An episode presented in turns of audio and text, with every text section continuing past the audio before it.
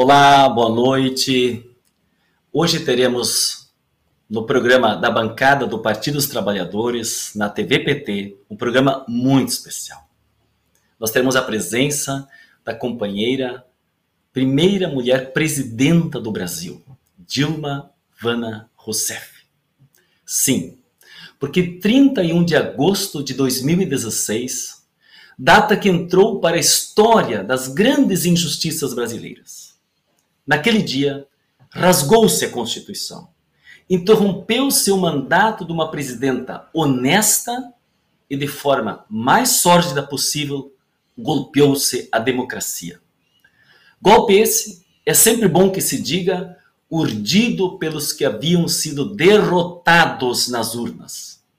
Naquele dia, a primeira mulher eleita presidenta do Brasil, Dilma Vana Rousseff, que na juventude já fora torturada pela ditadura, sentia novamente pesar sobre ela o horror, o desmando, a tramóia, a fraude e o conchavo dos covardes.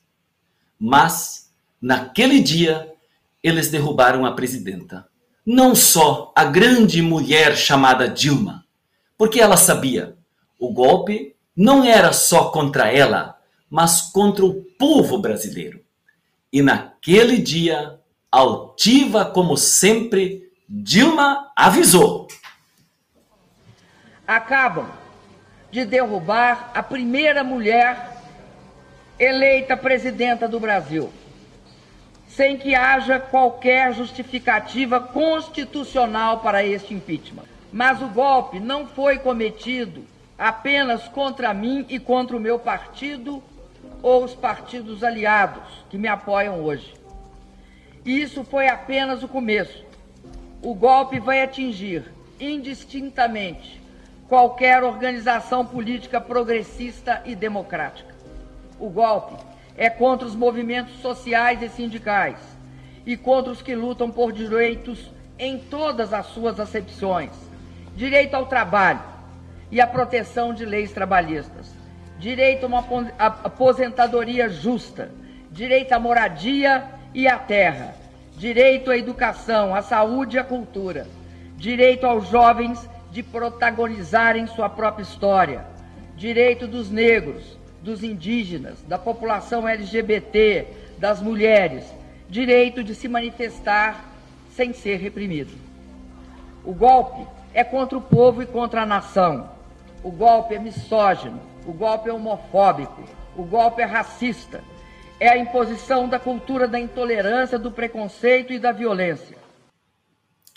Mas o que os golpistas não sabiam é que Dilma era mais forte do que eles.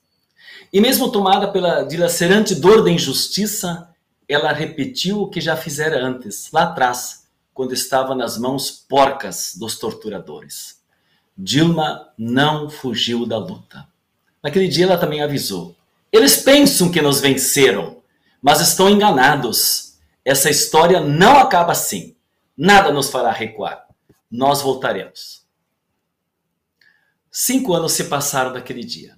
E hoje eu tenho a honra, a alegria de estar aqui com esta mulher, que, como poucas, simboliza todas as mulheres do país, mulheres brasileiras que não desistem nunca.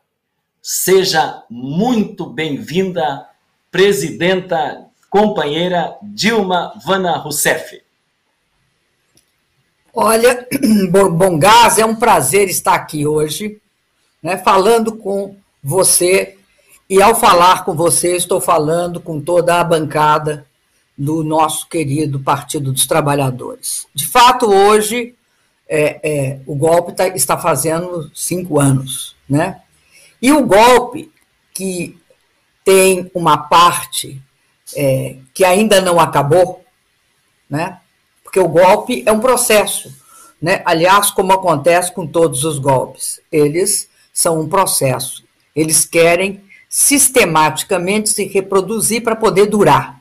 Então, o meu, o meu impeachment, sem crime de responsabilidade, ele aparentemente seguia as regras democráticas, mas na verdade ele solapava, carcomia todas as regras democráticas. e as constitucionais. Então, é um golpe de outra, de, de, com outra característica, diferente do golpe aquele aplicado pela ditadura militar, que por 20 anos né, fez com que o Brasil vivesse uma situação de arbítrio, inclusive com ampliação da desigualdade. Mas, voltando ao golpe de 2016, ele começa com impeachment, não acaba no impeachment.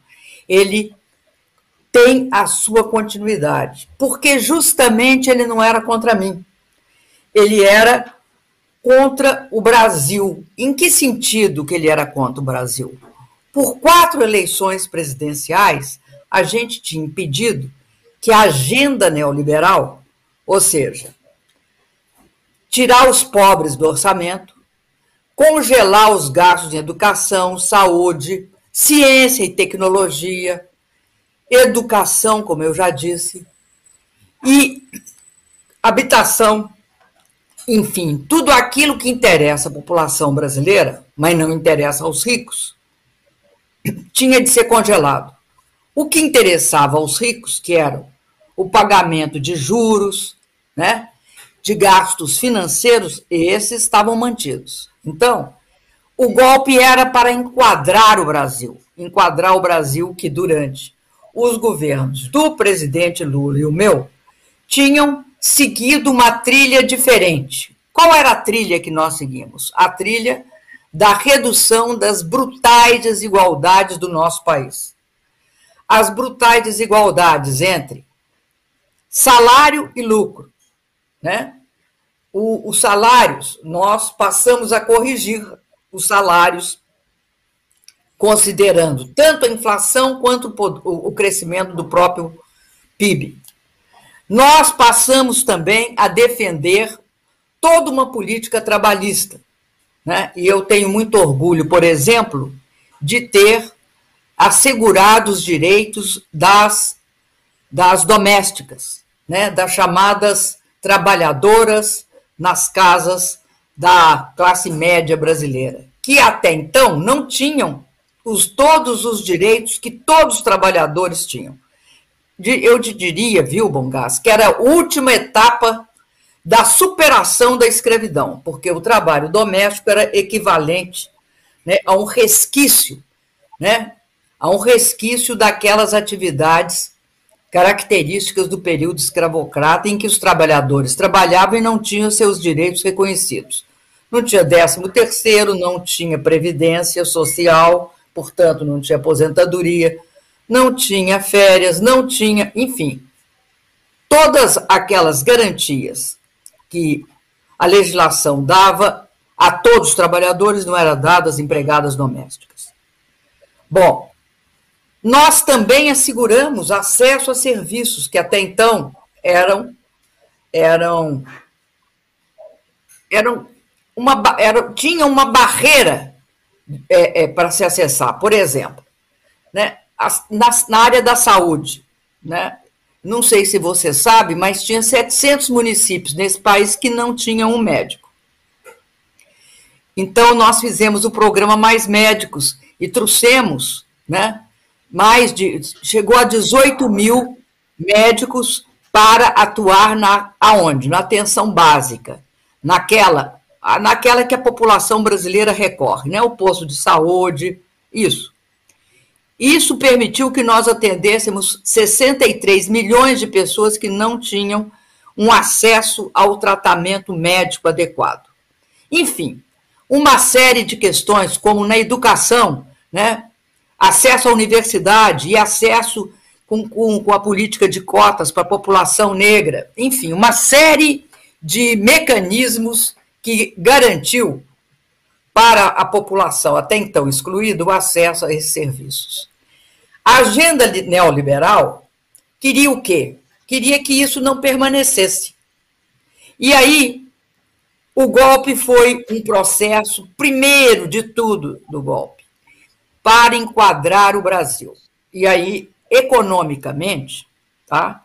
A grande manipulação feita foi o teto dos gastos. Tanto é assim que no dia seguinte, né, há cinco anos atrás, depois de hoje, no dia seguinte, no dia 1 de setembro, eles começam a conceber, né, a conspirar. Eu vou falar conspirar porque é, é praticamente isso, porque é uma conspiração contra o povo brasileiro. A conspirar para fazer a emenda do teto de gastos. Que não só tira o povo do orçamento, mas tira também o povo da decisão a respeito do que ele quer fazer com o orçamento. Porque se eles, se eles, eh, eles criam o teto de gasto por 20 anos, significa que dali para frente, por quatro eleições presidenciais, a gente ia votar o quê? Geralmente, quando a gente elege um presidente, a gente está elegendo qual é a política que ele vai fazer, aonde ele vai gastar, quais são as prioridades. Se você congela isso, você está congelando e corrompendo também a democracia. Então, tira o povo do orçamento e tira o povo da escolha da sua política. O golpe, então, teve essa característica de enquadramento. E geopoliticamente, por quê? Porque o Brasil tinha uma política externa altiva e ativa. Uma política externa que não não compadecia com esse tipo de atitude característica do governo Bolsonaro, que é, da, que é né, ter uma atitude submissa e subserviente com o nosso, com os Estados Unidos, uma atitude de chegando até a, a, a, a prestar continência para a bandeira americana.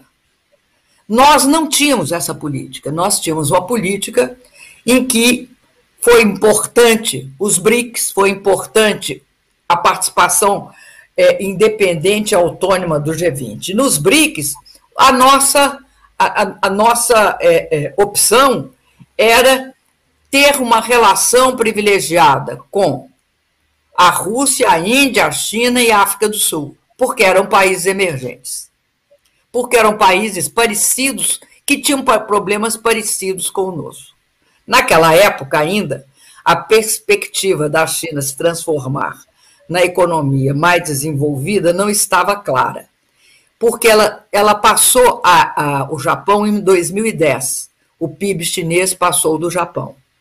E está previsto que até 2028, ou um pouco antes ou um pouco depois, o PIB, o PIB chinês passe os Estados Unidos. Mas naquele momento, era uma opção no sentido de que nós encarávamos os demais países BRICS como iguais. Contra tudo isso, o golpe foi feito. E foi feito por quem?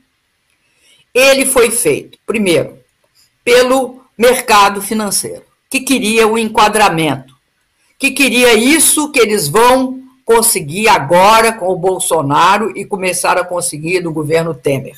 Primeiro, a emenda dos tetos de gasto, que só libera para gastar gastos financeiros, pagamento de juros e outras cositas más. Além disso, né, o, o, o, o mercado financeiro tinha interesse nas privatizações.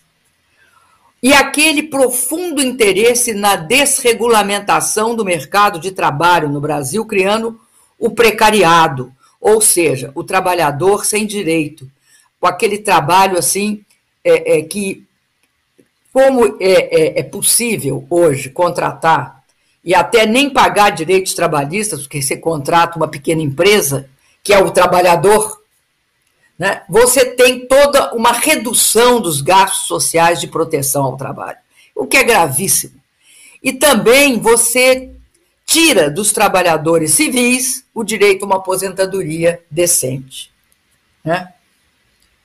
e cria uma desigualdade absurda no Brasil entre trabalhador civil e trabalhador militar, porque dos militares não foi tirados direitos legítimos de aposentadoria. Então você tem uma, um, um, todo um ataque ao Brasil, um ataque aos direitos brasileiros. E mais, você deixa a boiada passar no meio ambiente. O golpe foi para isso. Bom, mas aí o golpe no dia seguinte. O golpe no dia seguinte era o seguinte: como eu vou fazer, pensaram os golpistas, para impedir que eles voltem, que seja só um raio no céu azul esse, esse golpe. Ele tem de se reproduzir. Ele tem de ter as condições para se reproduzir. E aí, no, em 2018, porque o golpe foi em 2016, dois anos depois ia ter eleição. E aí, a continuidade do golpe está em barrar a eleição de 2018 e impedir que o presidente Lula, que era pública e notoriamente o favorito, fosse eleito. Aí nós temos a tragédia que é nesse país, a Operação Lava Jato. Por quê? Porque ela compromete tudo que se conquistou lá atrás com a questão da democracia e do Estado democrático do direito. Né? Então, uma das coisas mais graves que é manipular a justiça, mexer com aquele direito fundamental que é o direito de todos a serem tratados como inocentes até que se prove em contrário. Então, o que, é, o que fez a Operação Lava Jato? Para atingir o presidente Lula, ela corroeu a justiça, ela corroeu a cidadania e ela criou uma espécie de câncer dentro das instituições, tanto do judiciário como do Ministério Público. E para quê? Primeiro, para julgar, depois, para condenar um inocente, que é o presidente Lula. Como a popularidade dele, mesmo com uma condenação, se mantinha, e isso estava expresso nas pesquisas, tiveram de prendê-lo. Como se ele continuasse falando, também ele teria condições de influenciar a eleição do nosso querido companheiro Fernando Haddad, que foi vítima de fake news, eles impediram o presidente de falar. E quem deu isso a ele, essa punição a ele, né? O, o juiz Sérgio Moro foi contemplado com um Ministério da Justiça. Isso é uma ironia terrível nesse, nesse nosso país, né? O juiz, que depois o Supremo vai reconhecer como sendo incompetente para julgar o presidente Lula, porque tem um, um julgamento viesado de perseguição política, ele vai ser contemplado pelo na eleição, no terceiro ato do golpe, que é a eleição do Bolsonaro, depois da interdição, a prisão é o segundo ato, e a interdição eleitoral é o terceiro ato. E aí se elege um político neofascista, os, a, a, a elite política, junto com o mercado financeiro, com segmentos militares, com a mídia oligopolista das seis famílias que controlam a imprensa, a grande imprensa brasileira. Todos se uniram, já tinham se unido por golpe, continuaram a se unir e elegeram o Bolsonaro. E hoje nós vivemos essa situação que é o desenrolar do governo Bolsonaro, em que ele quer nos aplicar mais uma, uma fase do golpe de 16, que é o endurecimento e o estabelecimento do arbítrio no Brasil de forma aberta e declarada. Por quê? Na verdade, essa primeira fase toda, antes, mesmo considerando o governo Bolsonaro, é aquela fase em que você ao contrário, eu sempre faço essa imagem, sabe, Bongás? Na ditadura militar, se você imaginar que a democracia é uma árvore, a ditadura militar corta a árvore, todos os galhos. Então, ela fecha o Congresso, fecha o Supremo, lei de imprensa, prisão de opositores, é, é, fim da liberdade de expressão, né? o AI-5, que como nós vimos ele ocorrer. Na, no golpe de 2016, que dura até hoje, nós temos um outro processo. Em vez da, ao invés da democracia ser cortada por machado, ela é infectada por vírus, por, por parasitas, por fungos que vão corroendo a árvore por dentro, matando as raízes, né? impedindo que ela cresça e viceje e garanta a participação do povo nos processos decisórios. Então, é, você tem esse processo sendo um contínuo. O, a quarta fase ou quinta fase do golpe pode ocorrer. Essa, essas ameaças crescentes do Bolsonaro fazem parte de dois processos. A perda de popularidade dele diante da percepção da população brasileira do desastre que é a gestão da pandemia, né? chegando a esse número, nós caminhamos para 600 mil mortos. E, ao mesmo tempo, o fato da fome ter voltado ao país, 19 milhões de pessoas passam fome. Então, essa percepção tirou tirou do, do Bolsonaro um apoio, um certo apoio que ele tinha. Então, hoje, eu acredito que ele faça aquele processo característico do fascismo, né? É, ataque progressivo, né? Presidenta Dilma, grande companheira, que honra a nossa bancada tê-la hoje no nosso programa da TVPT. E sobre, antes de entrar efetivamente nessas consequências concretas que hoje é ameaça à democracia, né, o bolsonarismo, o Bolsonaro e o bolsonarismo, eu queria lembrar aqui a referência que fizeste ao livro que foi lançado recentemente. A senhora esteve no lançamento Por que Lula é inocente e por que tentaram destruir o maior líder do Brasil? Porque o golpe, sim, era para afastá-la da presidência e era impedir que o Lula pudesse ser candidato e era ainda, como Bonhausen dizia, né, precisamos exterminar esta raça, né, de uma forma odiosa, raivosa, né, como ele dizia. Mas nós estamos aí, né, reorganizando, e o Haddad, você fez referência ao Haddad, o Haddad, quando lançou o livro é, pela Perseu Abramo da reconstrução do Brasil, ele disse que a direita queria nos destruir, não conseguiu, estão destruindo o Brasil, e nós temos a tarefa de reconstruir o Brasil, né? E é exatamente esse engajamento, né, que nós estamos fazendo com o Lula, é, contigo, com a Haddad, enfim, com todos os militantes, com a esquerda, e, na verdade, consolidar um projeto para o país. Mas, é, Dilma, desde a sua história que eu lhe conheço, passagem pela Prefeitura de Porto Alegre como secretária de Minas e Energia, no governo Lívio Dutra nessa área de Minas e Energia, como chefe da Casa Civil no presidente Lula, ministra de Minas e Energia no país, daria para dizer que o golpe teve atrás de si a tentativa de conspirar, conspirou contra o povo, mas conspirar para não ter a Petrobras pública.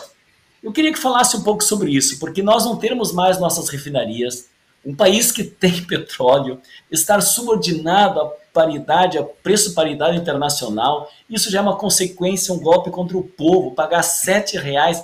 Eu lembro, Dilma, 2,80 era o preço da gasolina no teu tempo quanto se falava, precisamos tirar Dilma, porque o preço da gasolina poderia chegar a cinco reais. Eu queria que falasse, desenvolvesse mais isso, porque boa parte do golpe, Dilma, com certeza foi para se abocanharem dessa estrutura tão importante que é a Petrobras, que é do povo brasileiro, e a consequência que isso está trazendo concreto na vida do povo. Aqui no Rio Grande do Sul, estou pagando, Dilma, mais de sete reais em alguns lugares para o preço da gasolina botijão de gás a 100 reais, diesel altíssimo o preço. Eu queria que falasse sobre isso, porque com certeza isso dialoga com o golpe, ainda mais com o pré-sal, né, que foi a grande descoberta feita à época. Sabe, o, o, a grande questão é a quem. É, a, como é que é a Petrobras? A Petrobras ela tem o controle né, do Estado brasileiro. Por que, que ela tem o controle do Estado brasileiro? Porque é, é, é, a Petrobras é do povo brasileiro, é da população. Os grandes acionistas da Petrobras são justamente todos os homens e mulheres desse país. Bom, essa é a, o controle majoritário da Petrobras. De outro lado, a Petrobras tem também o governo Fernando Henrique Cardoso abriu o capital da Petrobras em Nova York.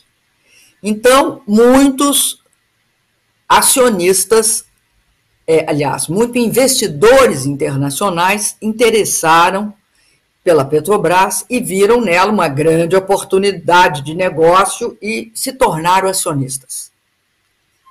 Bom, eles querem né, eles querem ter uma lucratividade elevada. A mais elevada possível. Não interessa se a empresa vai diminuir ou vai aumentar. Enfim, o que querem é o lucro de curto prazo. Bom, e é papel dos acionistas majoritários, né? A própria lei das SA mostra isso. Papel do acionista majoritário é exercer a sua maioria. Ele tem direito a exercer a sua maioria. Ele não pode se comportar para beneficiar a minoria. Pelo contrário, isso está previsto até na lei das SAs. Bom, além disso, tudo no mundo virou objeto de especulação. Há um mercado extremamente, além do mercado de compra e venda de petróleo, há um mercado que especula sobre a compra e a venda de petróleo e onde tem mais petróleo, como é que a situação das, dos preços do petróleo vai ficar. Esse mercado é um mercado extremamente especulativo. Hoje, depois que no governo Temer colocaram para gerir a Petrobras os interesses do mercado financeiro nacional e internacional, a Petrobras tem uma política de preços que beneficia esses esses especuladores e esses detentores de ações minoritárias. E aí, o que, que acontece? Acontece que quando eles montaram a política de favorecimento desses interesses, eles passaram a elevar o preço do petróleo todo santo dia. Além disso, fizeram esse absurdo recente, que foi antecipar o pagamento de dividendos, coisa que nenhuma empresa decente faz. Ou seja, ela vai pagar dividendos. Em vez dela pagar dividendos na hora que tem de pagar, ela antecipa seis meses. É que nem se você é trabalhador, o seu patrão resolver antecipar todo o seu salário anual no meio de, de, de agosto ou no meio de setembro. Ou em junho. A Petrobras, com isso tudo, o que, que eu quero dizer? Eu quero dizer que a Petrobras mudou o foco dela ao invés de, dela ser uma empresa pública, por que, que ela é uma empresa pública? Porque ela utiliza algo que a Constituição diz que é inalienavelmente do povo brasileiro, que são as reservas de petróleo. Nenhum país do mundo tem essa conduta com a sua empresa estatal de petróleo, porque a Petrobras é uma empresa pública, tem de prestar contas ao público devem a nós essa prestação de contas. Por que, que estão distribuindo dividendos antes da hora? Por que elevaram o preço do petróleo a esses patamares absurdos? Porque a política mudou, ou seja, ao invés de obje o objetivo da Petrobras estar alinhado com os objetivos do povo brasileiro, ela deixou de estar alinhada com os objetivos do povo brasileiro, está alinhada com os objetivos privados do capital internacional. Porque mesmo os locais estão, estão ligados ao, ao, à especulação financeira internacional. Então, nós temos uma situação gravíssima na Petrobras. Essa é a primeira questão. Mas tem mais duas. A Petrobras está sendo esquartejada.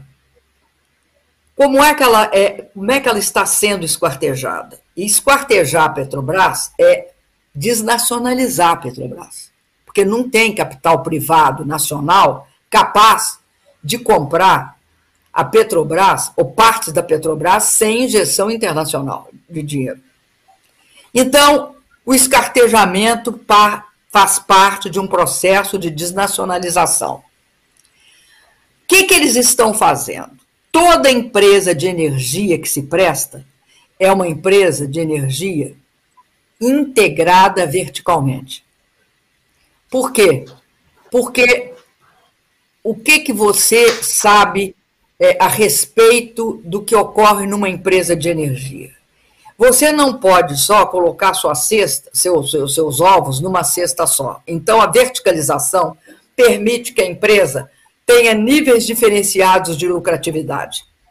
E aí, para uma empresa como a Petrobras, algumas coisas são cruciais. Refinaria. Vender refinaria é um escândalo e esse escândalo vem desde a época do Fernando Henrique, que eles achavam que a Petrobras tinha de se concentrar em só explorar petróleo bruto e exportar petróleo bruto. Sendo que você tem de agregar valor ao seu produto para poder ter, inclusive, as vantagens que decorrem do fato de você ter muito petróleo. Então, ter refinaria, não vender refinaria, como estão fazendo no Brasil, é algo crucial se você tem uma visão aí, é de nação. Aí você tem de ter a visão da importância da Petrobras para o desenvolvimento do país. A integração vai do poço de petróleo ao poste de energia. Porque quando Lula chegou ao governo, em 2003, nós tínhamos acabado de sair do apagão em 2001. E o que acontecia no Brasil? Tinham feito várias térmicas espalhadas, principalmente no Nordeste e algumas também no Sudeste. Só que não tinha gás suficiente. Tinha térmica e não tinha gasoduto. Qual foi o nosso trabalho? Foi fazer gasoduto, inclusive o grande gasoduto chamado Gazene, que ligava São Paulo ao Ceará. E aí fornecer gás suficiente para que as térmicas pudessem funcionar. A Petrobras usava também, ela tinha uma participação grande na área de biodiesel, porque ela não pode ficar sujeita a só atuar na área de fósseis. Ela tem de atuar na, na área também, ela tem de buscar também formas de atuar com os renováveis. O biodiesel era uma, uma das, das alternativas né, a, a, ao uso da gasolina e do diesel, mas, sobretudo, do diesel. Da gasolina era o etanol. Então, por tudo isso, ela tinha de ser integrada. E é, ela tinha de ser integrada porque na refinaria, você, ao refinar, você coloca um valor, você não está é, é, exportando óleo bruto, você vai exportar diesel, vai exportar gasolina, querosene de aviação, enfim, você vai exportar com valor agregado. Todo mundo prefere, o mundo inteiro prefere exportar com valor agregado, tirante né, o governo Temer e o governo Bolsonaro. E a Petrobras também tinha seus dutos. O que eles fizeram? Eles venderam os dutos e agora alugam, pagando pelos dutos em dois anos o que pagaram a Petrobras pelo uso, pela obtenção dos dutos e dos gasodutos. Então você tem um quadro na Petrobras que é um desatino. Eu acredito que um dos motivos do golpe, ao nos enquadrar econômica e geopoliticamente, também tenha sido a questão da Petrobras. Sabiam que nós não deixaríamos privatizar, esquartejar ou desnacionalizar a Petrobras. Sabíamos que nós tínhamos todo empenho, por exemplo, em perceber que a Petrobras, além de tudo isso que eu falei, era uma grande demandante. A Petrobras compra é, grandes navios que se chamam, é, é, é, é, chato, mas o nome é esse. Não, deixa. Grandes navios que extraem, produzem e armazenam e distribuem o, o gás. Chama FPSO. Grandes plataformas. Enfim, ela tem toda uma demanda sobre a indústria naval. E o Brasil estava fazendo um processo de volta da indústria naval. E aqui no Rio Grande do Sul, você lembra, né? Ali em Rio Grande. Rio os Grande, estaleiros. O Naval de Rio Grande. É, o Polo Naval, que eles Simplesmente destruíram. Tinha 100 mil trabalhadores já. Tinham capacidade de produção. Ia chegar a produzir plataforma integrada. Então, você tem, é gravíssimo, porque isso significa que você tira do Brasil um setor em que o Brasil tinha um diferencial. E aí torna, eu acho que quem agradece são os países que são os grandes produtores de os grandes produtores navais, como a China, a Coreia e o Japão. Ah, não, aí tá. A, a, a, pode botar também a Espanha. Então você tem um quadro no Brasil que é de desastre. Não só esquarteja a Petrobras, como fizeram esse absurdo com a Eletrobras, e a Eletrobras seria essencial para conter uma crise de energia elétrica que não pretende se esgotar nesse ano. Que toda tendência de uma crise dessa proporção, com o nível de reservatórios onde estão, é que ela se prolongue, tenha efeitos por mais por um prazo. E fizeram esse absurdo né, que é vender a Eletrobras de uma forma a, a, a, a alterar até o, o, o, modelo elétrico. Em que sentido? O que, que é mais barato? Mais barato é energia hidrelétrica. Então, primeiro você deixa as hidrelétricas funcionando e depois você entra, entra com as térmicas. Agora inverteram. Agora você bota a mais cara primeiro e depois você vai com as mais baratas.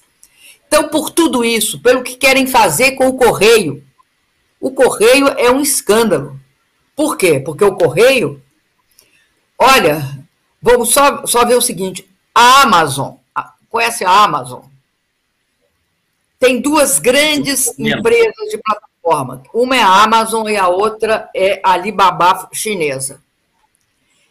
Em que, que elas se baseiam? Na logística de distribuição dos produtos comprados online. Nessa plataforma que eles chamam offline. O correio é uma plataforma offline. Então vão vender o correio também, por quê? Porque querem beneficiar algum amigo? Então nós chegamos a um ponto que no Brasil está muito grave. Eu não quero nem falar do meio ambiente, que para mim é uma das coisas mais graves, porque você tem é, algumas coisas se recupera. Quando você detona o meio ambiente, às vezes você leva décadas, até séculos para recuperar. E eles desmontaram toda a fiscalização. Eles desmontaram até a fiscalização por satélite, ou questionam ela. E tem também uma coisa que eu acho gravíssima nessa história toda muito grave, que é o que fizeram com as populações indígenas. É quase uma autorização para, sabe, reprimir as populações indígenas, entrar nas suas reservas e explorar o quê? Minério. Porque o que querem explorar na, na, na Amazônia é minério. Então, é, é uma situação que criaram essa situação e ela se transformou num momento muito grave. E qual foi a troca? A troca foi o seguinte: posto que o Bolsonaro entregaria, né, deixaria passar todas as boiadas, eles engoleriam o neofascismo do Bolsonaro, sua política de ódio, violência, né, de negação da pandemia, tudo isso engoliam. E é algo interessante que agora resolveram que não vão engolir mais, mas não tomam nenhuma medida né, para não engolir mais. É, a, a, atualmente eles estão na fase do manifesto. Né, nenhuma outra medida mais consistente é tomada. E você tem essa situação de tragédia no Brasil. Eu acho que a maior tragédia para um país é ter fome. Se tem uma coisa que é imperdoável, é fome. Eu, eu, queria entrar no, no, próximo ponto. Nós já estamos indo no nosso programa, que é o programa da bancada do PT, no programa da TV PT, que eu agradeço muito as pessoas que estão acompanhando, compartilhando. Hoje nós temos a presença da companheira, foi nossa primeira presidenta mulher, Dilma Vana Rousseff, dia 31 de agosto, cinco anos de golpe, e é golpe sim, golpe contra a democracia, golpe contra o povo, como a própria Dilma havia dito naquela época, cinco anos atrás, quando houve este afastamento né, totalmente injusto, né, fora da lei, inclusive. Né? Mas o aspecto que eu queria que aprofundasse, além desse aspecto todo, que é uma verdadeira aula né, da professora Dilma, sobre a desestruturação do que é que faz parte do Estado brasileiro para poder fazer políticas para o povo. Foi uma opção política, destruir as empresas. A nossa opção política era deixá-las a serviço da população brasileira. E com isso foi possível fazer muitas políticas sociais. E eu queria, eh, Dilma, que a próxima fala sua fosse sobre isso. Quanto vocês trabalharam, eu falo vocês porque você estava no governo do Lula, o Lula participou de todo o processo, você sempre foi uma liderança de linha de frente quando você trabalhou, que o reajuste do salário do povo trabalhador deveria ser acima da inflação que nós tivéssemos uma política de busca ativa para as pessoas, como você mesmo falou, a maior tragédia nós termos pobreza. E nós tiramos o Brasil do mapa da fome, hoje o Brasil volta ao mapa da fome, as pessoas vão lá no açougue para pegar um ossinho, para ter um gostinho da carne, diferente do que era o churrasquinho do final de semana. Então, as políticas sociais, no aspecto da, do salário, no aspecto da saúde, no atendimento nas questões realmente que precisam para as pessoas mais desfavorecidas e, ao mesmo tempo, a linha da educação e da saúde. A sua dedicação. Eu acompanhei como deputado federal quando tinha o pré-sal e a sua posição de ter injetar todo esse recurso na saúde e que depois ficou 75% na, na educação, aliás, 75% na educação e 25% na saúde, exatamente pela necessidade de atrair para o Brasil e para o povo políticas sociais. Eu queria que desenvolvesse um pouco essa área, porque faz parte do golpe, né? É, os aspectos anteriores falados, mas faz parte, fazia parte do golpe também afastar do povo um governo que pensava no povo. Como o Lula mesmo dizia, você diz, o povo precisa estar no orçamento. Olha, Bongás, eu vou te falar uma coisa que eu acho que é fundamental. É, não existe como um país como o Brasil ultrapassar a condição de país extremamente desigual, de país extremamente, é, eu te diria, né, de costas para os interesses da sua própria população, se você não investir em várias coisas. Mas eu vou destacar uma. Eu vou destacar a educação. Por que, que eu destaco a educação? Porque a, a, a educação tem duplo, dupla função. A primeira função é tirar, é, é garantir uma saída sustentável da miséria e da pobreza. Então, você junta todo o acesso possível à educação com todas as políticas feitas né, para garantir que, primeiro, as crianças tivessem acesso à creche, porque lá na creche se você for capaz de dar os estímulos psicossociais adequados, você está é, é, é, transformando e possibilitando que aquelas crianças que não tiveram é, a mesma educação de outras que tiveram acesso ao livro, que tiveram acesso a todas as formas de estímulo, ela tenha estímulo, porque você vai dar uma educação de primeira linha para ela. Então, tende a apostar em creche, tende a apostar também no ensino fundamental. Né? No caso do governo federal, nós tínhamos uma responsabilidade muito grande de ampliar o acesso ao ensino superior. E aí foi feito através do ProUni, né, que era ampliação do investimento nas universidades, aumentando as, as vagas e as oportunidades, como o FIES também, que é, ampliava também as vagas no ensino privado universitário. E se tinha todo um investimento nas universidades federais. E, além disso, a lei de cotas, que garantia para os negros, os indígenas e a população de baixa renda o acesso privilegiado à universidade, tentando mudar, inclusive, a cor da universidade. Não podia ser uma universidade é, Suíça, porque não é, nós não somos suíços, tinha de ser uma universidade brasileira com as nossas cores de pele. Mas essa, essa questão de acesso à universidade é, é, é, é a garantia que, se, que, que você terá, que você vai carregar. Em vez de ser seu patrimônio ser dinheiro, seu patrimônio é o conhecimento. Isso significa sair da pobreza.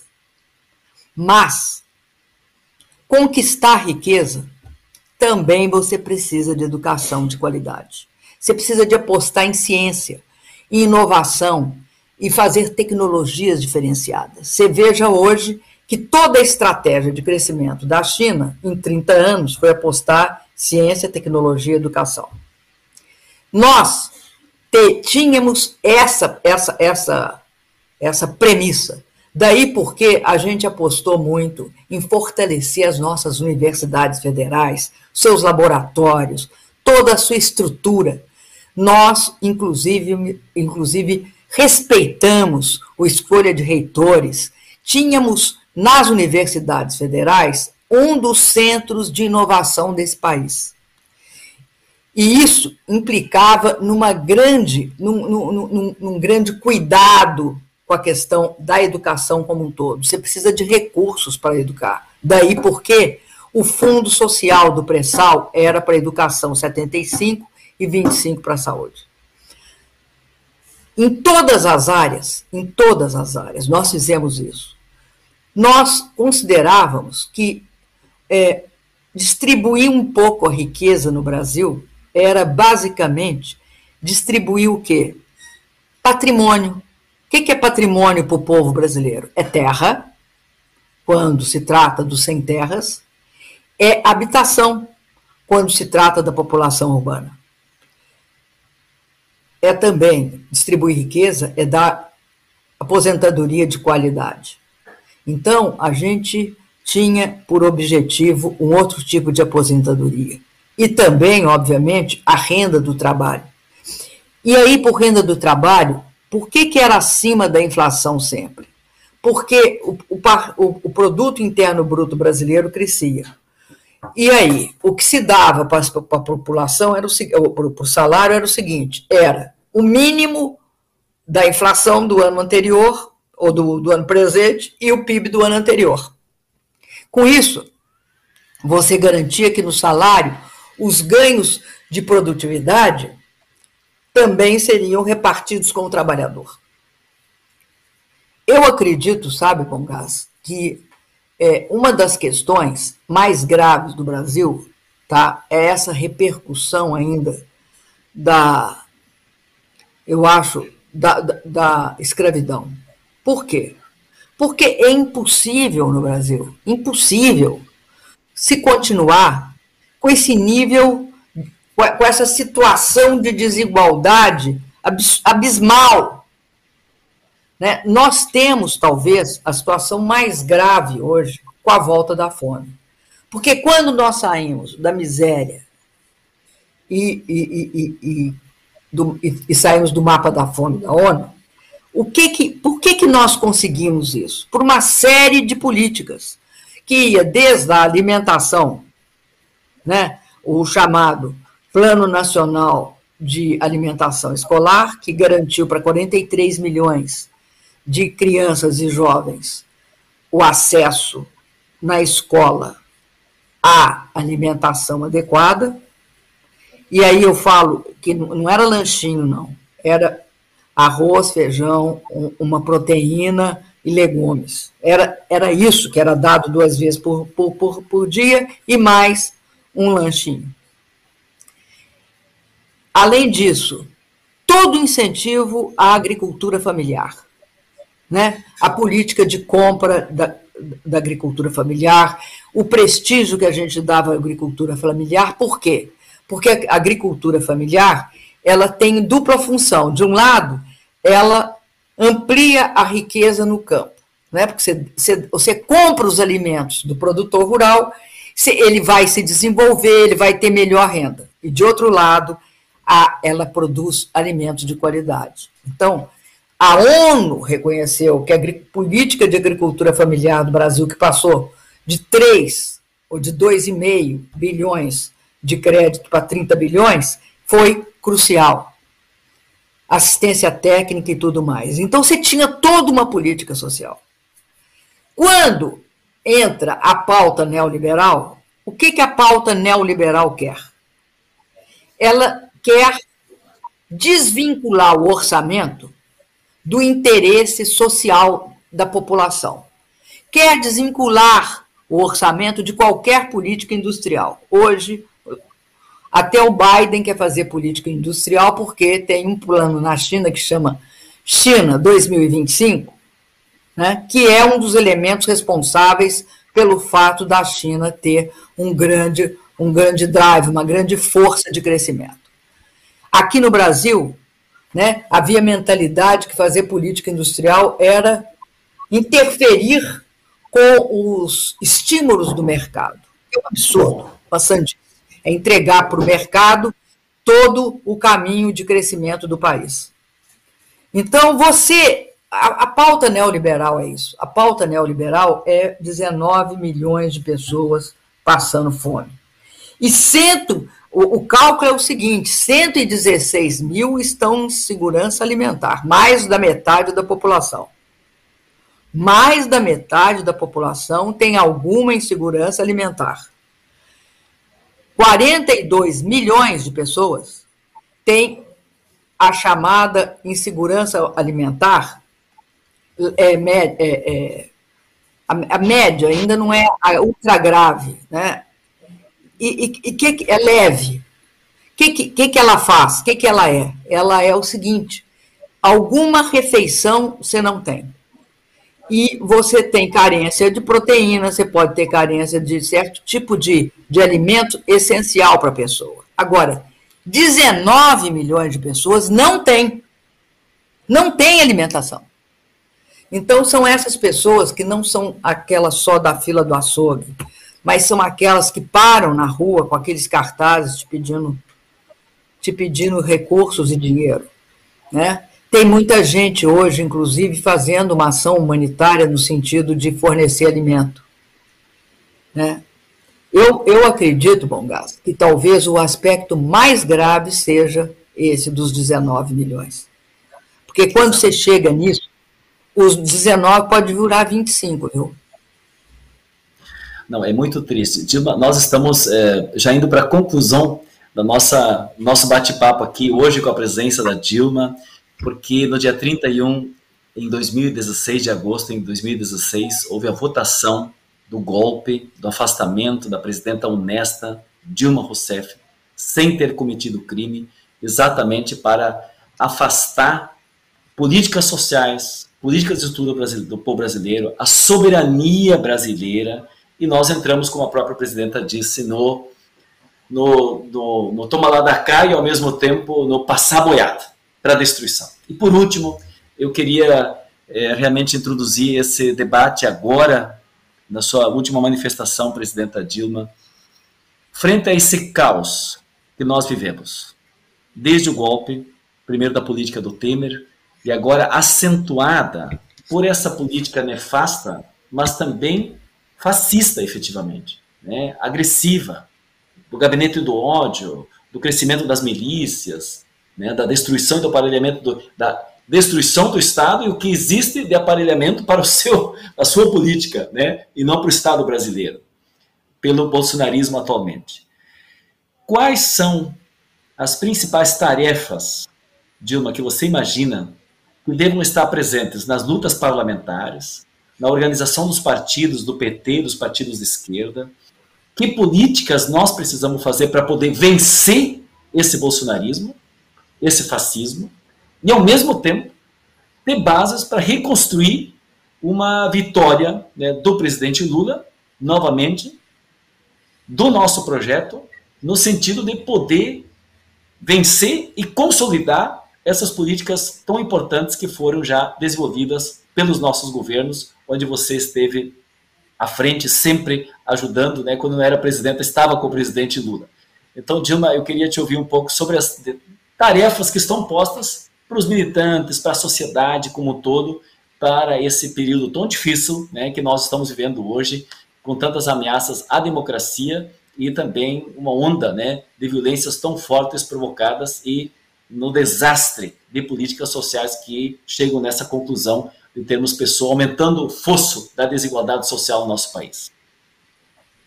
Olha, bom gás, assim para terminar, eu acho o seguinte, que mais uma vez, e agora está claro, o projeto conservador, neoliberal e neofascista, para ser neutralizado, ele vai precisar, vai depender do PT. Ele só será neutralizado é, com uma participação efetiva do PT, que é, de fato, o maior partido é, no campo popular do país. Não, não significa que ele vai se prescindir dos outros, mas eu estou dizendo que é bom a gente ter clareza que vai depender de nós. Eu acho que o nosso partido sabe que a força dele, além é, da importância da luta parlamentar, além da importância da luta, enfim, é, na, na, na, na arena oficial, tá? o nosso partido sabe que a força, que a sua força vem das ruas, vem da ação e da organização e do diálogo direto com o nosso povo, na cidade, no campo. E nós sabemos também que é justamente quando a situação está difícil que a gente tem de resistir, nos organizar e lutar. E aí nós vamos lutar com o quê? Nós vamos lutar defendendo os interesses mais imediatos da nossa população. Obviamente que primeiro, né, na resistência imediata é vacina para todo mundo e é uma renda digna para aqueles que perderam as condições, por conta da pandemia, de trabalhar e ganhar seu dinheiro. Tem de proteger também os pequenos, é, é, é, hoje, as pequenas, as pequenas empresas que não têm hoje é, aonde recorrer. E eu acho também que o reconhecimento da inocência do Lula é uma vitória da justiça. A gente sabe, uma vitória da democracia, a gente sabe mas ela abre uma forte e promissora perspectiva para a luta e para a organização do nosso povo. Porque é um, um caminho de reconstrução do Brasil. Essa, essa, essa reconstrução do, do, do Brasil significa que é possível porque nós passamos a ter uma alternativa efetiva no campo popular ao Bolsonaro. Então, eu acho que a combinação disso, dessas três forças, né, a luta parlamentar, institucional, a, a essa força que vem das ruas e que, para mim, é a base de tudo, e também a grande, a grande promessa que nós temos, porque temos hoje, agora, temos uma alternativa no campo de poder, no campo popular. E nós vamos ter de seguir em frente e lutar a todos os momentos. Então, eu te digo o seguinte, tá? é, para mim, essas, esses três eixos são o que nós temos de fazer. E reconstruir o Brasil vai ser muito árduo. Por isso, se a gente puder impedir a importância da luta parlamentar, que eles continuem vendendo, des, de, desnacionalizando, autorizando é, é, morticínio de população indígena, enfim, é, atuando contra a nossa soberania, os direitos dos trabalhadores e os, os nossos direitos democráticos, nós temos é, um papel fundamental, porque nós vamos ter de reconstruir esse país que perdeu muito nesses anos Temer-Bolsonaro.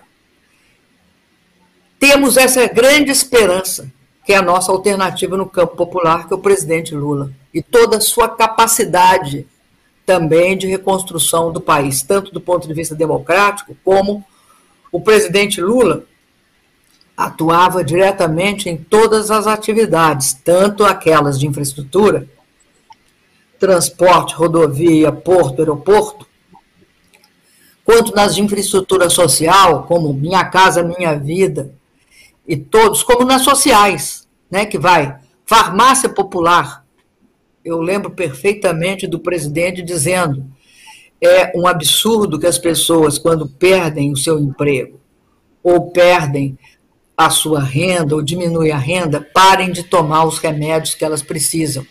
E engrossar as filas, né, dos as filas dos hospitais.